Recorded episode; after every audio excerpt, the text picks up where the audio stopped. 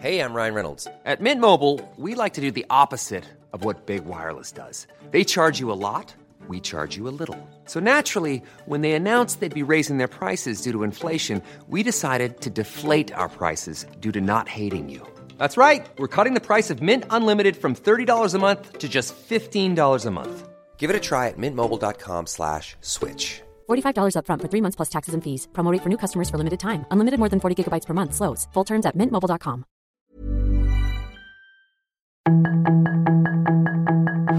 Tarde a tarde, lo que necesitas saber de forma ligera con un tono accesible.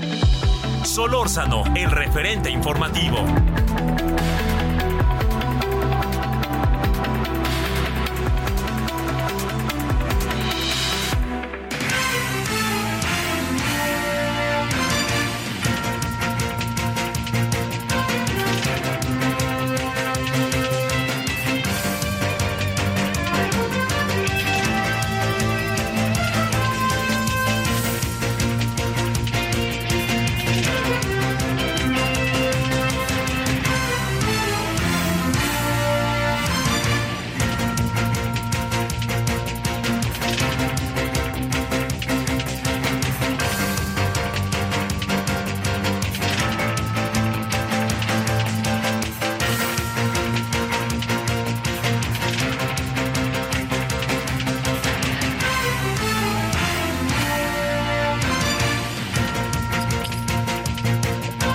Muy buenas tardes, muy buenas tardes. Aquí andamos como todos los días con un eh, día verdaderamente, verdaderamente el día de hoy, le confieso, verdaderamente lluvioso. Bueno, nublado.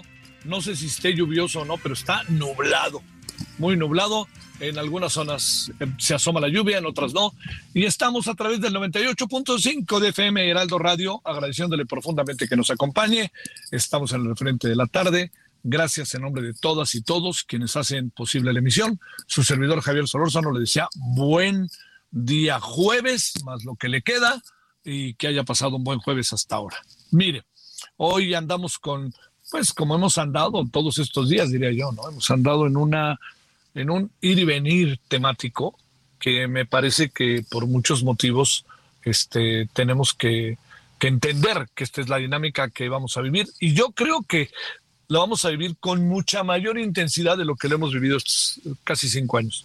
Bueno, perdón, cuatro años y medio, ¿no? El, el quinto año se compró el primero de diciembre.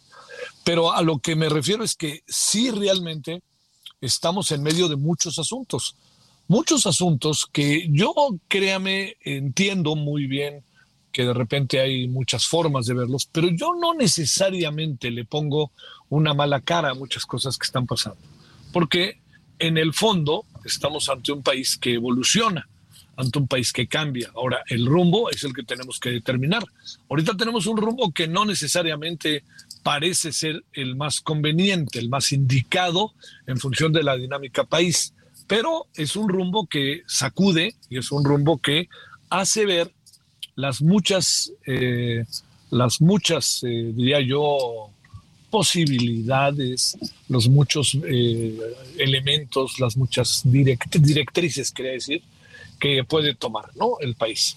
Eh, sabemos que el país lleva más de cuatro años, cinco años, si no es que más, ¿eh? también, con una presencia presidencial abrumadora en estos años. Pero antes, por favor, recordemos que no es que el presidente López Obrador venga este, desde hace, desde, desde hace, desde hace tiempo gobernando, porque no es así, pero pues es el que dicta la, no nos hagamos, es el que dicta la agenda, la sigue dictando y no veo, de no ser que pase algo muy espectacular en relación a la a, a este algo muy espectacular en relación a la forma en que termine el proceso de las corcholatas que vaya a cambiar la dinámica de las cosas. Bueno, todo se lo cuento porque hoy fue otro día de muchas cosas. Mire, hoy eh, tuvimos una conversación en el Senado que a mí me pareció particularmente interesante y muy, me atrevo a decir, no solamente interesante, sino importante. ¿Por qué? Voy a hablar de un asunto que está muy, pero muy entre nosotros. Eh, el presidente López Obrador dijo el día de ayer que lo interpreto este, de la manera más precisa que pueda, que eh, podríamos estar, eh, que él podría ser sujeto, así lo dijo, sujeto de violencia política de género. El asunto para todos resultó verdaderamente una tema verdaderamente eh, digno de llamar la atención. ¿Por qué razón? Pues porque eh, lo, que, lo que vino pasando fue que eh, las, como se estaban dando las cosas en relación al presidente, el presidente no es sujeto de violencia política de género, por principio. Lo vamos a platicar, ayer medio lo platicamos, pero hoy sí quisiera este, entrarle un poquitito más al tema. A ver, nosotros eh, hemos visto que han pasado muchas cosas en relación al tema político de las mujeres. Una razón muy importante es que a lo mejor hemos concentrado nuestra atención, a lo mejor la hemos concentrado en relación a todo lo que pasa directamente por Xochitl Galvez. Pero si nos atenemos a muchas de las cosas que la oposición misma ha mencionado, los medios de comunicación hemos mencionado, algo que podría este, ser fundamental es que la violencia política de género se la hemos dado no solamente al tema que tiene que ver con eh, al tema que tiene que ver con este Xochitl Galvez, ¿eh? se la hemos, lo hemos hecho, y yo creo que esto es algo que hay que hacer una autocrítica a Claudia Sheinbaum, y lo hemos hecho con Delfina este Gómez, la candidata hoy eh, gobernadora electa. Hemos dicho cosas sobre ellas, se han dicho, yo he de tener cuidado, pero se han dicho sobre, sobre ella cosas que también se puede aplicar lo mismo, ¿no? Que si, que si la señora Claudia Sheinbaum hace lo que el presidente dice, que si es una copia del presidente, pues en el, en el fondo habría que pensar si eso no es una violencia política de género o no, ¿no? Habría que pensarlo, porque en el fondo, si nos atenemos a lo que está sucediendo, a lo que ha pasado con ella, a las formas en que nos expresamos de Claudia Sheinbaum, de Delfina, este, Delfina Gómez, oiga, y en una de esas, de la secretaria de Gobernación, de la señora eh, eh, este, Luisa María Alcalde. Entonces, yo creo que ahí tendremos que ver con enorme cuidado qué andamos haciendo y cómo estamos mirando las cosas, porque lo contrario sería eh, ver, ver nada más en el caso de Xochitl una especie de victimización, ¿no? Y no, yo creo que está en todas. Xochitl se ha convertido en lo más acabado de lo que estamos eh, conversando. Pero también le debo de decir que si Xochitl se ha convertido en lo más acabado, esto no significa que otras mujeres estén viviendo circunstancias similares a las que Xochitl Galvez vive, pero el gran asunto está en que los emisores, eh, se puede uno decir, es que están en la oposición, y se debe a que es una crítica al gobierno. Y bueno, pues el presidente, yo le diría, yo creo que sí hay algo de ello, pero también le quiero decir algo ¿eh? que me parece sumamente importante. Yo de repente tengo la impresión de que si el presidente, si estuviera Santiago Krill, si Santiago Krill estuviera hoy ahí como el candidato o como el, el, el, personaje que parece ser, sin lugar a dudas, el, el este, el que, quien lleve todo lo que, lo que tiene que ver con la posibilidad de que el frente, de que el frente pueda ser, eh, pueda ser él o la candidata del frente, yo le diría que estamos ante, ante una situación que yo, por innumerables motivos, estaríamos en una situación similar. O sea, ¿qué quiero decir con esto? Eh, quien esté ahí, el presidente lo va a tratar de señalar, le va a poner tache, lo va a tratar, le va a tratar de abrir flancos. le trata de abrir flancos a la señora Xochitl Galvez, le trata de abrir flancos a Santiago al que estuviera. Acuérdense que cuando Santiago Krill iba perfilado, ahí estaba sobre él. ¿Qué es lo que quizá en este momento están haciendo, están, está haciendo que las cosas sean diferentes? Que en el caso de Xochitl, el presidente ha tenido un uso de lenguaje particular y ha sido, ojo con eso también, burlón. Acuérdese aquello de, ay, llego yo con mi bicicleta, jajaja, y venga tamales y gelatinas. Y bueno, yo espero que la prensa que está todos los días ahí con el presidente, pues no hayan, no hayan acumulado sonrisas, ¿no? Porque hubiera sido pues muy penoso esa complicidad.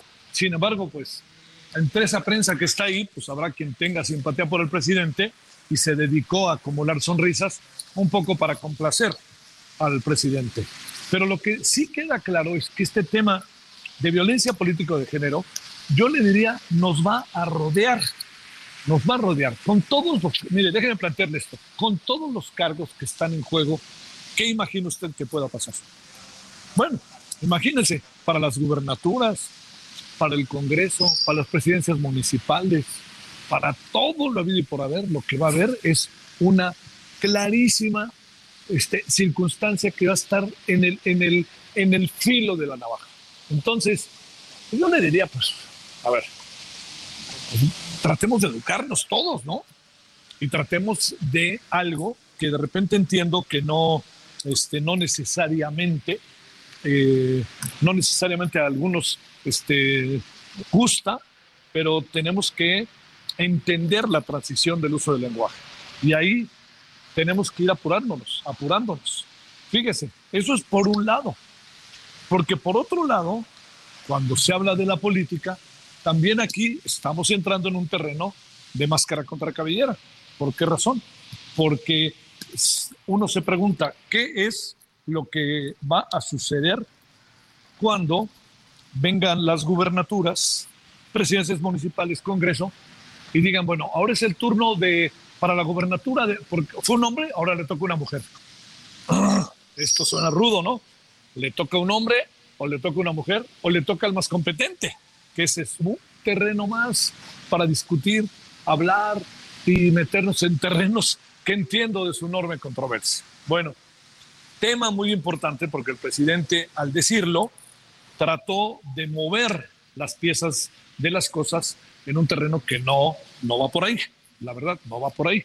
Pero de cualquier manera puso el tema en la mesa y nos ha obligado a sistemáticamente buscar la manera de estar en él, ¿no? Y de ver cómo lo vamos, este, cómo le vamos entrando y qué es lo que va a pasar en relación a él. Entonces, bueno, de, de cualquier manera yo le digo que algo de lo mucho que puede pasar es que en las próximas, los próximos días esto vuelva a ser un tema que nos tenga atrapados y que nos tenga en él. Bueno, si le parece, vamos a ir a un breve resumen y junto con ello ya estamos de vuelta para platicar con Ariadna Montiel, si le parece, regresando después de este breve resumen. Solórzano, el referente informativo. La información de último momento en el referente informativo. La secretaria de Relaciones Exteriores, Alicia Bárcena, presumió en sus redes sociales las primeras reuniones que ha tenido durante su primera visita oficial a Washington, Estados Unidos. Explicó que se reunió con organizaciones hispanas para reconocer su labor al representar a la comunidad hispanohablante en ese país y los trabajos en favor de los migrantes. La Consejería Jurídica de la Presidencia impugnó la suspensión provisional que un juez federal otorgó a la senadora Xochitl Galvez la cual ordena al presidente Andrés Manuel López Obrador que se abstengan de realizar manifestaciones con malicia contra la aspirante presidencial del Frente Amplio por México. La secretaria de Gobernación, Luisa María Alcalde, informó que el gobierno de México logró un acuerdo con los trabajadores para hacerse de las marcas de Mexicana de Aviación por 815 millones de pesos, que beneficiarán a más de 4.700 extrabajadores. Este pago empezará a dispersarse el próximo 15 de agosto. Tres presuntos extorsionadores de transportistas en el Estado de México que habrían tenido participación en la quema de una unidad el 1 de agosto en el municipio de Coacalco fueron detenidos por elementos de Dirección General de Combate al Robo de Vehículos y Transporte de la Secretaría de Seguridad del Estado de México y de la Fiscalía de Asuntos Especiales. Hoy queremos informarles de algo que nos llena de mucho orgullo, ya que de acuerdo con el último reporte de Comscore, Heraldo Media Group encabeza la lista de grupos digitales en el país. Gracias por su preferencia. Seguiremos dando lo mejor de nosotros. El 36.3% de los mexicanos vive en situación de pobreza. Dicha cifra representa una caída de 7.6 puntos porcentuales respecto a la medición de 2020, de acuerdo con cifras del Consejo Nacional de Evaluación de la Política de Desarrollo Social. El ministro de Defensa de Ecuador, el general Luis Lara, aseguró este jueves que las Fuerzas Armadas responderán con todo su poder tras el asesinato del candidato a la presidencia Fernando Villavicencio y que ya ha comenzado el despliegue inmediato de efectivos por todo el país.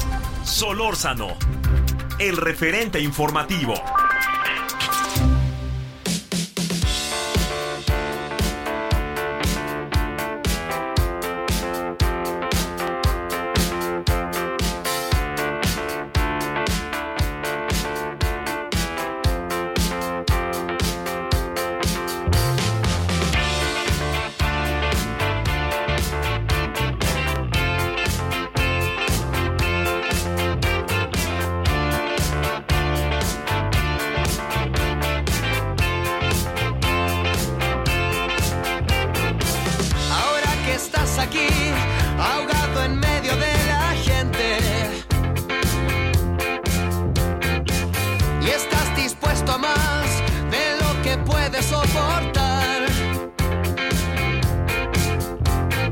Andamos entonces ya de vuelta. Le quiero decir que estamos escuchando a los Bunkers.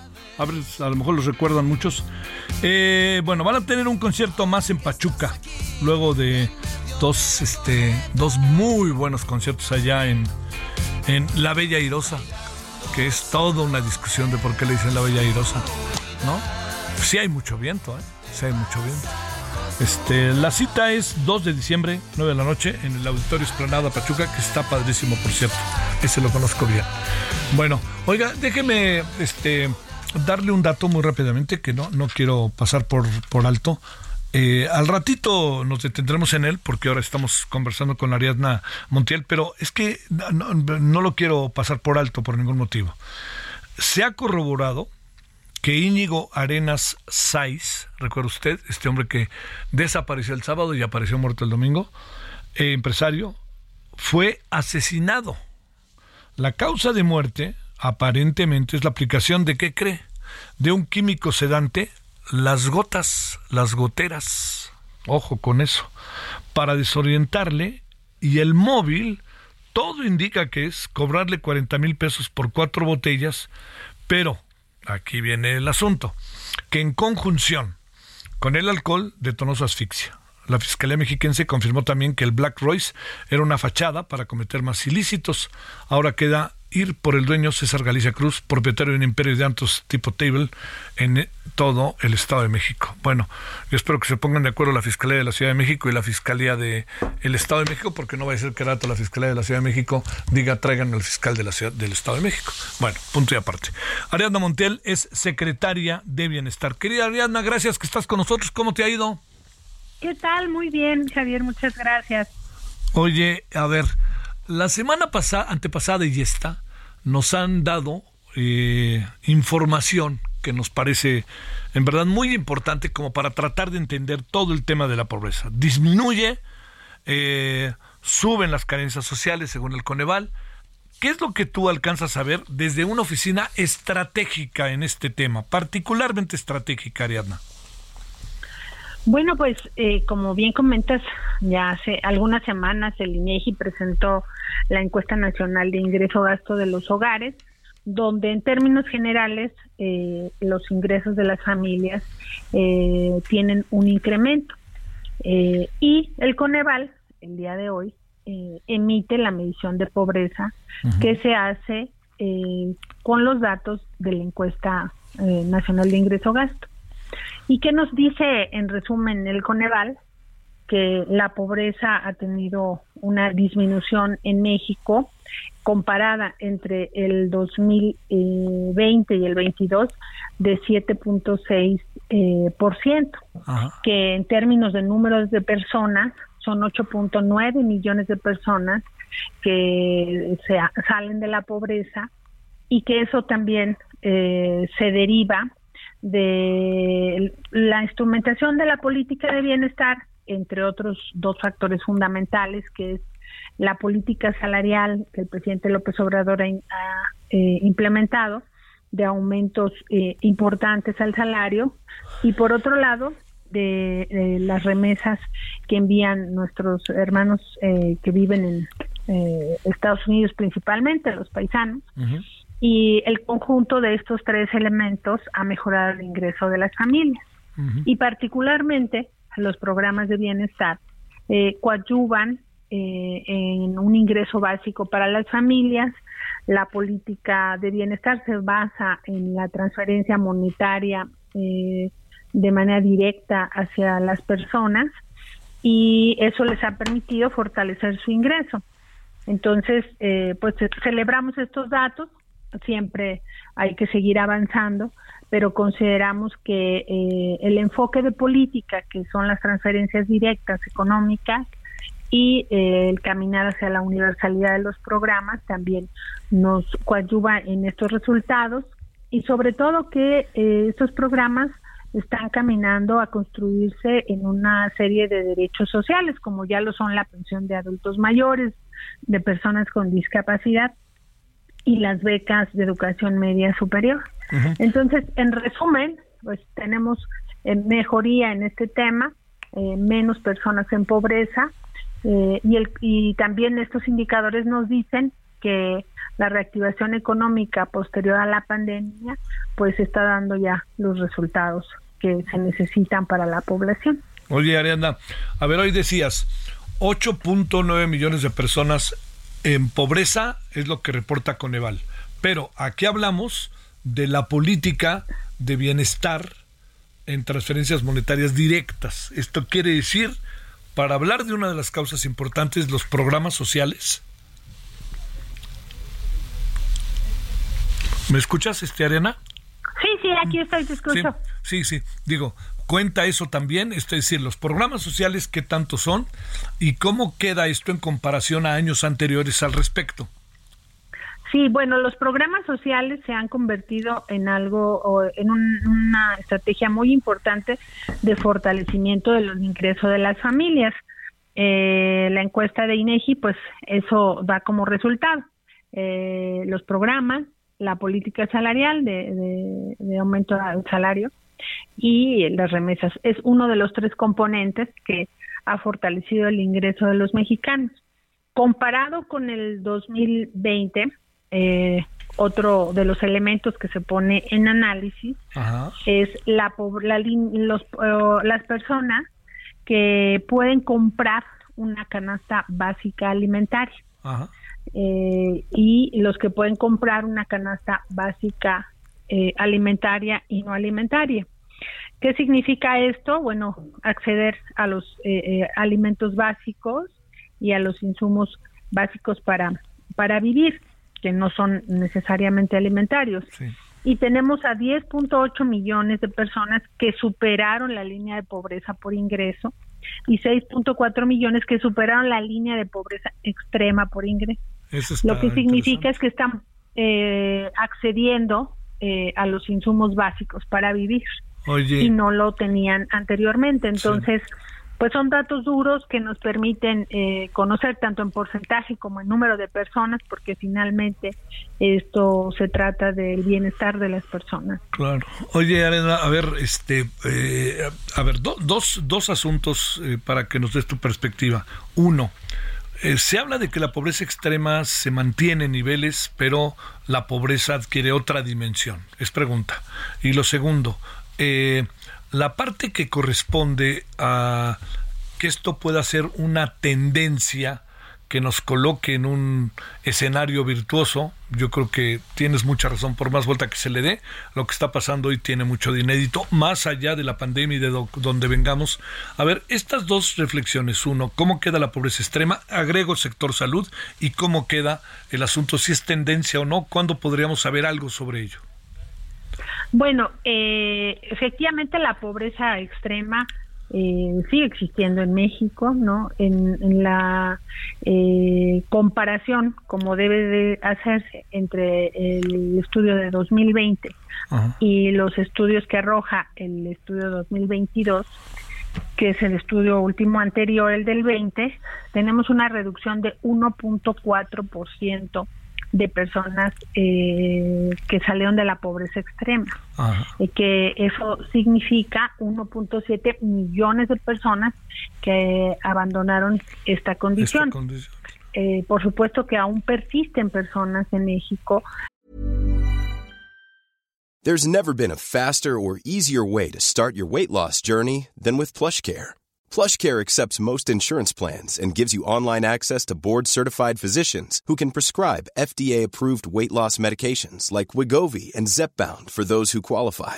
Take charge of your health and speak with a board-certified physician about a weight loss plan that's right for you. Get started today at plushcare.com slash weight loss. That's plushcare.com slash weight loss. plushcare.com slash weight loss. Que viven en pobreza extrema. 9.1 millones de personas todavía viven en esta condición. Habrá que seguir trabajando para ello y eh, no bajar la guardia. Este es un avance que no es la resolución eh, completa de la situación de pobreza en México, pero nos indica que las acciones de política pública que se han implementado eh, son el camino correcto. Y por otro lado, lo que comentas en materia de salud. Efectivamente, la carencia de salud, en lo que nos dice Coneval, pues hay un incremento que evidentemente obedece a la situación de la pandemia y que también se pregunta por un, programa que ya no existe, que es el Seguro Popular, y que hoy tenemos otro esquema que se está construyendo a través del bienestar. Entonces, habrá que, que, que seguir avanzando en la materia y fortalecer también eh, de las seis carencias que se miden. Eh, para definir si una persona es pobre debe de mantener tres carencias. Eh, dos de ellas en este momento, el rezago educativo y salud, todavía mantienen obviamente datos a la arriba no no no de disminución y cuatro carencias si tienen disminución que es alimentación que es muy importante porque es la subsistencia básica de las familias la vivienda, los servicios de la vivienda. Y eh, la, bueno, la calidad de los espacios de la vivienda, los servicios básicos de la vivienda y la seguridad social. Que la pensión de adultos mayores y la pensión para personas con discapacidad, pues es un sistema de protección social, por eso se llaman pensiones no contributivas, eh, pero que va a permitir que la carencia de seguridad social mantenga una eh, línea hacia abajo de quienes carecen de esta de todo esto eh, de, estos derechos. Entonces eh, me parece que en conjunto vamos avanzando vamos en una ruta correcta. Obviamente el rezago ha sido importante históricamente pero aquí nos sobra decir que los esfuerzos sobre inversión social que hoy se tienen en México, que ascienden en este año a 600 mil millones de pesos y que atienden a 25 millones de personas, eh, pues también tendrán sus efectos no solamente para el 22, sino para el 23. Sí, oye. Entonces, vamos por ahí caminando. Oye, Ariana, digamos, yo entiendo que vivimos en un toma y daca interminable, tú mejor que nadie, cómo funcionaría lo sabes, pero yo sí pondero que esta es una buena noticia. No, vamos, ojalá sea una tendencia pero lo que estos números de hace 15 días y los de hoy nos están dando un panorama en el cual yo quisiera pensar que sobre todo muchas familias pueden empezar a respirar un poco más.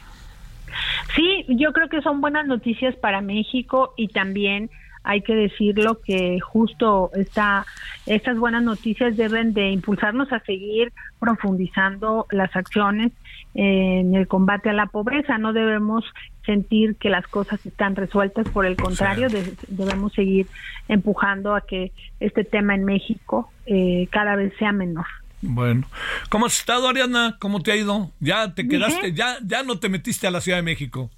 No, estamos aquí, como verás, esta tarea eh, nos, eh, pues, gusta mucho, pero además nos da mucha satisfacción profesional, eh, colectiva y personal sobre lo que podemos hacer eh, de nuestro trabajo en el bien de México y las personas y las familias. Y la tarea que hoy tenemos es sumamente importante y así lo conversé con el presidente, a quien siempre le agradezco la oportunidad que me da de participar junto a él en, en esta en este momento histórico del país. Así que estoy muy contenta. Imagínate hoy con estos números pues no sí a mí a mí entiendo que hay que, que hay digo yo soy crítico y todo y me parece que eso no quita una cosa ni otra pero esto de hoy por favor tengamos también la capacidad para para verlo no y para verle claro luces sombras que no son luces y sombras pero aquí hay algo que este país es primero los pobres, ¿no? Ahí regresamos. Así es. Sí, oye, este, pues gracias, pero mira, yo siempre he dicho, cuando me preguntan de tu trabajo, el otro día te acuerdas que conversamos, les dije, pobre de Ariana, yo sé que ha de recorrer el país, que es una locura, pero qué privilegio conocer ciertas cosas que su chamba le permite y que permite tomar acciones concretas. Y ojalá, pues bueno, de aquí hasta el 30 de septiembre siga siendo así. ojalá que así sea. Si el presidente y el creador nos permite seguir aquí, aquí estaremos sirviendo a México. Te mando un gran abrazo. Hasta luego. Muchas gracias. Cuídate Adiós. mucho. Tú también cuídate. Gracias. Señores de Continuidad de Radio, gracias por estos cinco minutitos y nos vamos a una pausa. El referente informativo regresa luego de una pausa.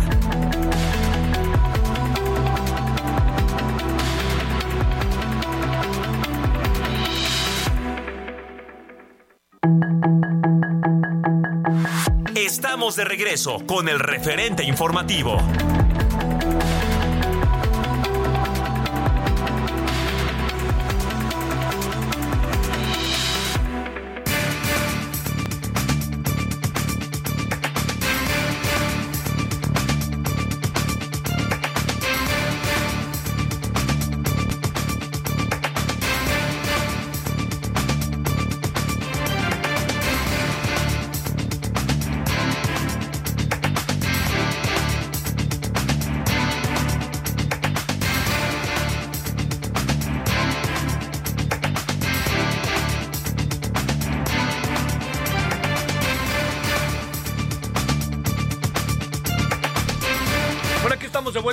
17.36 en la hora del centro.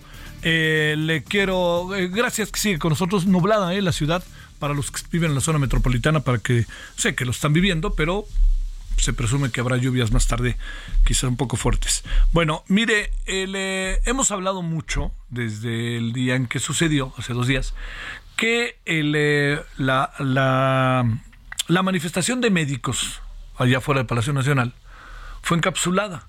Lo hemos hablado mucho, ¿sabe por qué? Porque, digamos, primero hay que recordar cuál es el objetivo de la manifestación. Yo entiendo todo lo que después podamos decir, pero lo primero es la demanda, que eso es por algo se manifiestan médicas médicos. Pero segundo también es la forma en que fue tratada la marcha. Y aquí se lo dijimos desde el primer momento y dijimos, aquí parece que hay clases sociales a la hora de las marchas, ¿no? A unos los encapsulamos y otros párense cinco horas en la carretera México-Acapulco y bien a bien no saben ni lo que piden, ¿no? Pero son grupos ligados, algunos de ellos a la delincuencia organizada y colorín colorado, ¿no? Bueno, le hemos pedido a la doctora Erika Cano Balbuena, vocera y organizadora de movilizaciones de médicos y enfermeros de la Ciudad de México. Doctora Erika, ¿cómo has estado? Gracias, muy buenas tardes. Javier, muy buenas tardes. Muchísimas gracias por la invitación y permitirnos tu micrófono. A ver, te pregunto, pues, ¿qué pasó? Qué, en qué, a ver, qué pasó, en qué están y qué viene, ¿no? Ahora sí que son tres tiempos del verbo pasado, presente y futuro, ¿no? ¿Qué pasó? Resulta de que nos dijeron que nos iban a transitar a INS Bienestar. Y no estamos en desacuerdo en transitar a INS Bienestar, pero existen trabajadores que están en la CEDESA desde hace 16, 18 y 20 años y que tienen contratos que no tienen ningún este ninguna prestación conveniente y los sueldos son bajos y son malísimos. Entonces, eso condiciona un descontento en la población. Viene Bienestar, nos indica de que todo va a ser maravilloso, pero cuando revisamos que los contratos generales del trabajo realmente no es tan maravilloso como nos están explicando y decidimos hacer mesas de trabajo, cinco meses de trabajo donde no se resuelve absolutamente nada y donde nosotros solicitamos una basificación al personal que está con este tipo de contratos de aleno salud, nómina 8, interinato, este, honorarios. E incluso Insabi, que fueron quienes sacaron la pandemia y que ahorita ese programa de Insabi ha desaparecido.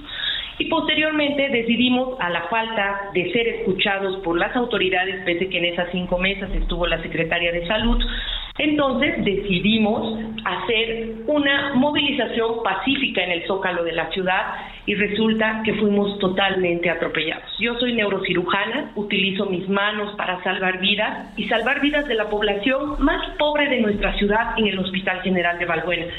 Y recibí empeñones, querían sacarme de ahí, la gente que estaba en seguridad querían subirme a mí sola al, a uno de los camiones, me empezaron a jalar, este, lastimaron mis manos, pegaron a las enfermeras que estaban cerca de donde nosotros estábamos, algunas quedaron con algunos golpes y moretones. Fue una cosa muy vergonzosa. Es la primera vez que sucede una situación así y en ese momento uno se pregunta, ¿Cómo es posible que un presidente que sube al poder porque por el pueblo, por las manifestaciones que hizo, por lo que luchó, resulta que el día de hoy nos calla la boca a los médicos, a las enfermeras y a las trabajadoras de salud que trabaja con la gente más pobre de esta ciudad? Entonces, hay una gran injusticia. ¿Qué viene?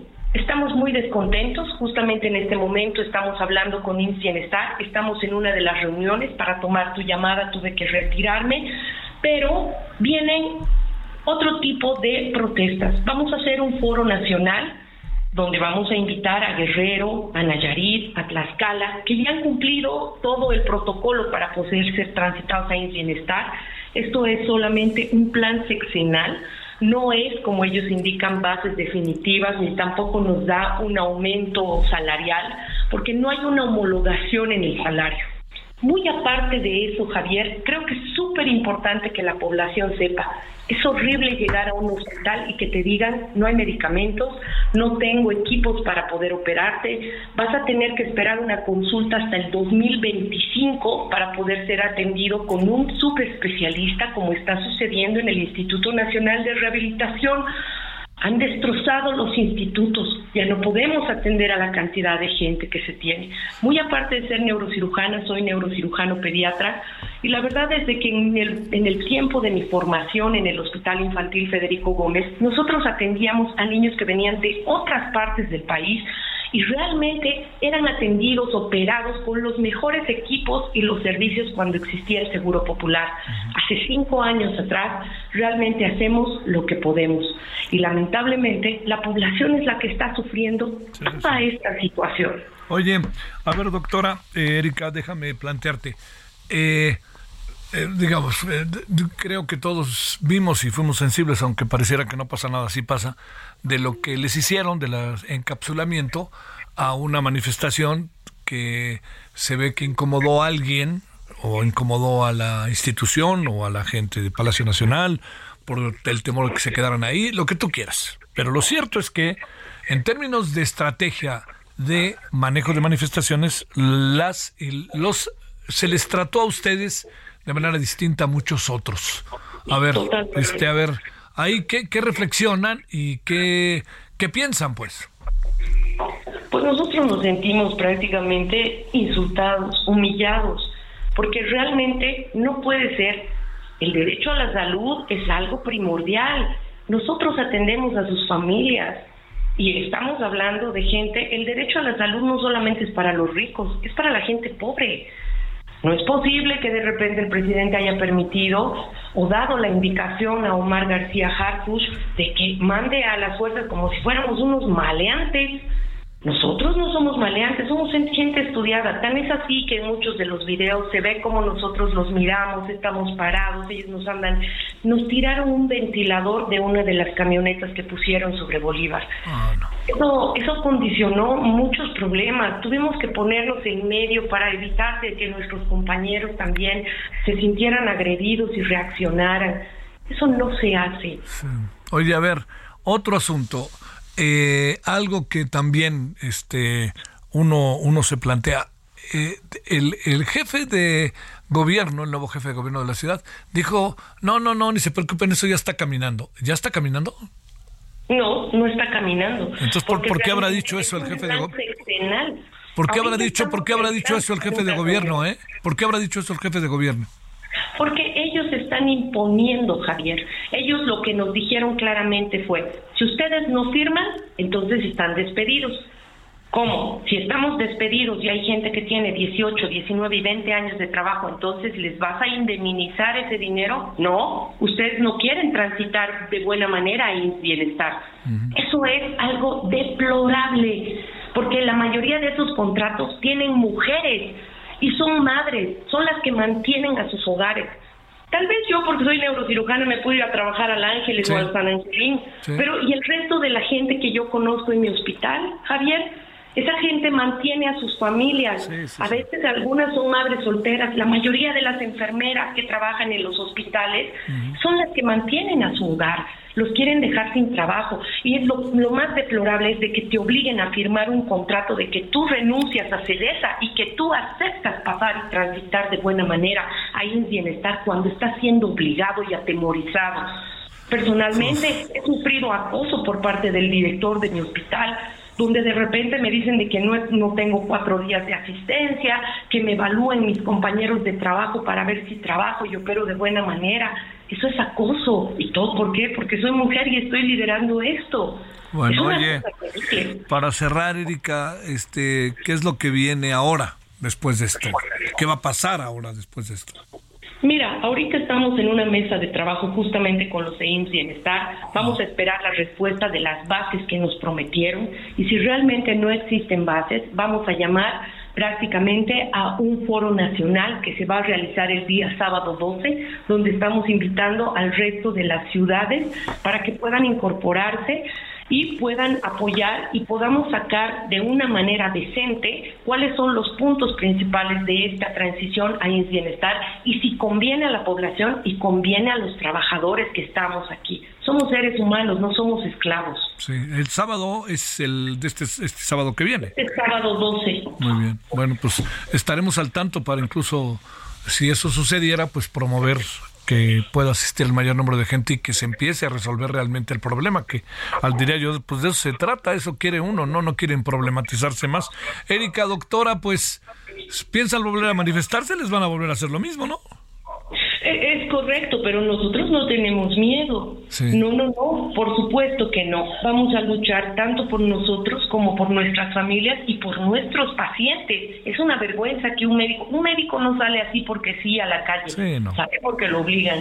Este año se celebra los 75 años de la Organización Mundial de la Salud y dice salud para mejorar la salud pública donde las enfermeras, prácticamente el personal de enfermería a nivel mundial representa el 59%, y de ese 59%, el 89% son mujeres.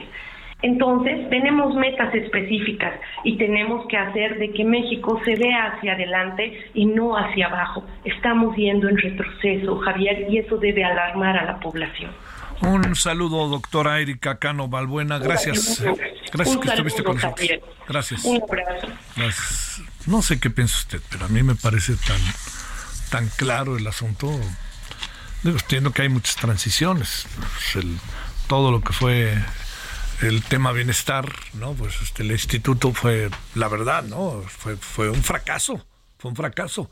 No se trata de colocar el tema diciendo fue un fracaso. No, pues ya, fue un fracaso y se les dijo. Eso es lo que a mí me parece más delicado, porque se les dijo muy claramente los especialistas, oigan, esto va por acá, hay que tener cuidado con esto, hay que pero nadie acabó este como teniendo bueno, en la Cámara de Diputados el director dijo que todo estaba padrísimo, ¿no? Bueno, digamos que pongamos un punto y aparte, si le parece, a ese tema, pero seguiremos en el, asunto para escuchar a los médicos.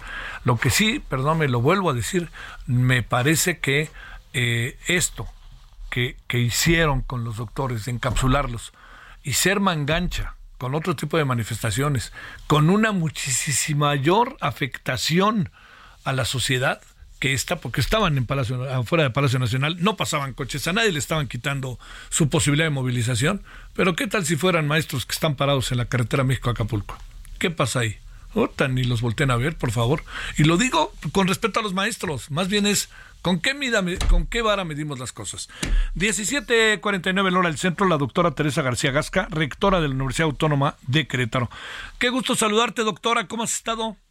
Igualmente, Javier, encantada de saludarte igualmente a ti, a todo el auditorio. Gracias, en verdad, por tomar la llamada. Hablamos con Mauricio Merino y nos decía, en la UDG está pasando lo mismo en la Universidad de Colima también creo que lo mismo. A ver, ¿qué anda pasando? Y después de que habíamos platicado de todo el proceso de investigación tan maravilloso que estaba llevando a cabo la Universidad Autónoma de Querétaro. Eh, pues es básicamente el tema actualmente de las de los posgrados, de los posgrados que anteriormente pertenecían al, Padrón Nacional de Programas de Calidad y que eh, efectivamente pues tenían un proceso de evaluación continua para justamente valorar los, los indicadores y posicionarlos en determinada categoría.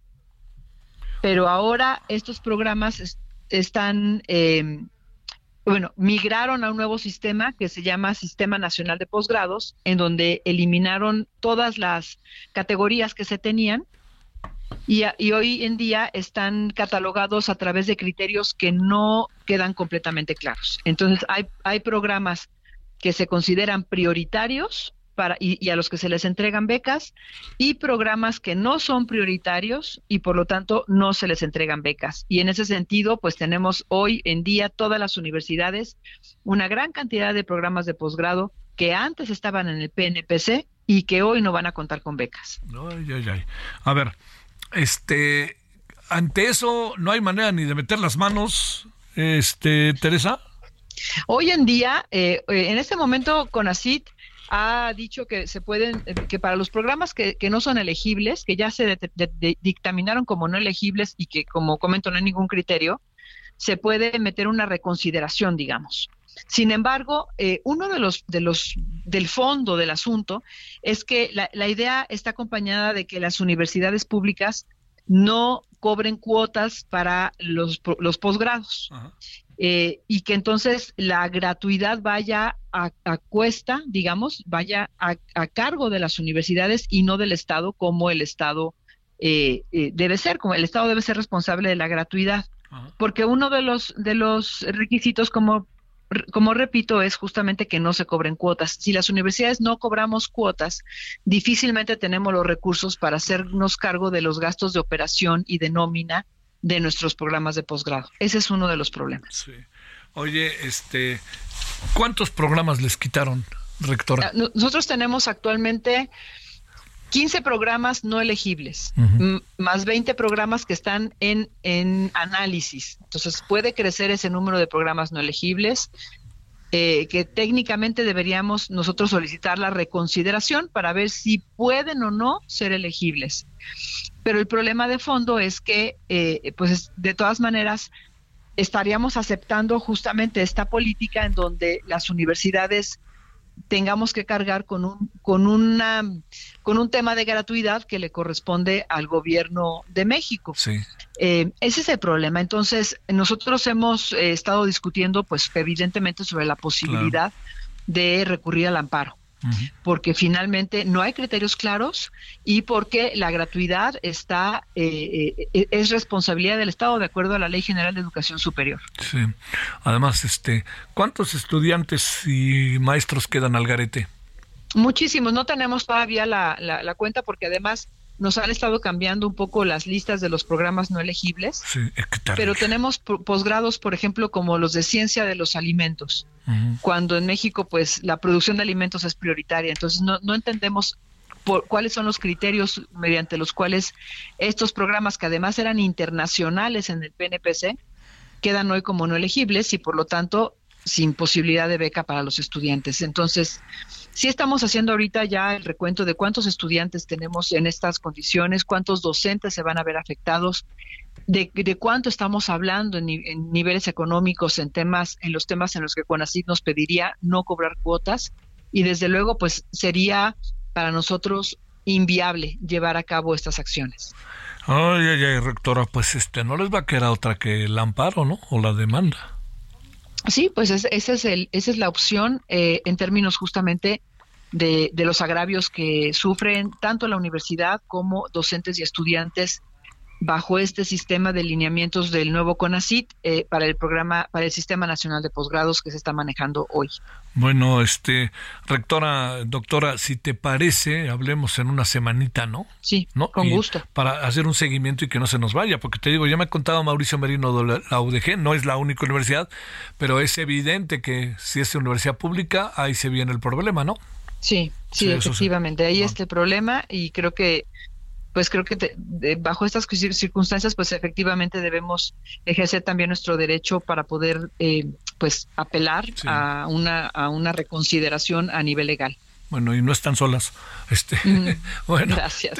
Te, mando un gran saludo, doctora Teresa García Gasca, rectora de la Universidad Autónoma de Querétaro. Gracias.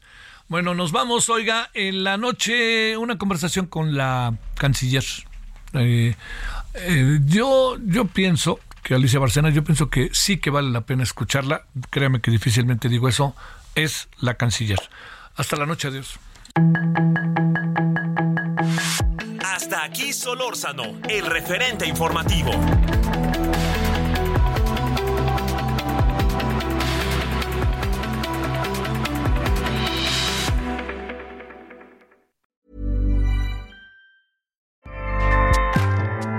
ACAST powers the world's best podcasts. Here's a show that we recommend. Are you a reality TV junkie? Do you ever think, dang, I wish I had someone to talk to about all the trash TV that I watch? Well, look no further, garbage lover, because Reality Gaze is a podcast for you. Hello, I'm Maddie. And I'm Poodle, and we're the Reality Gaze. We talk about all your favorite unscripted shows like The Golden Bachelor, Love is Blind, and TLC's big, messy behemoth, 90 Day Fiancé. And if you're driving to work, folding laundry, or just pretending to listen to your husband talk about sports, just put on the pod, and you've instantly got two gay besties spilling all the tea and reading these people for filth. So come at us, y'all. Find Reality Gaze wherever you listen to podcasts.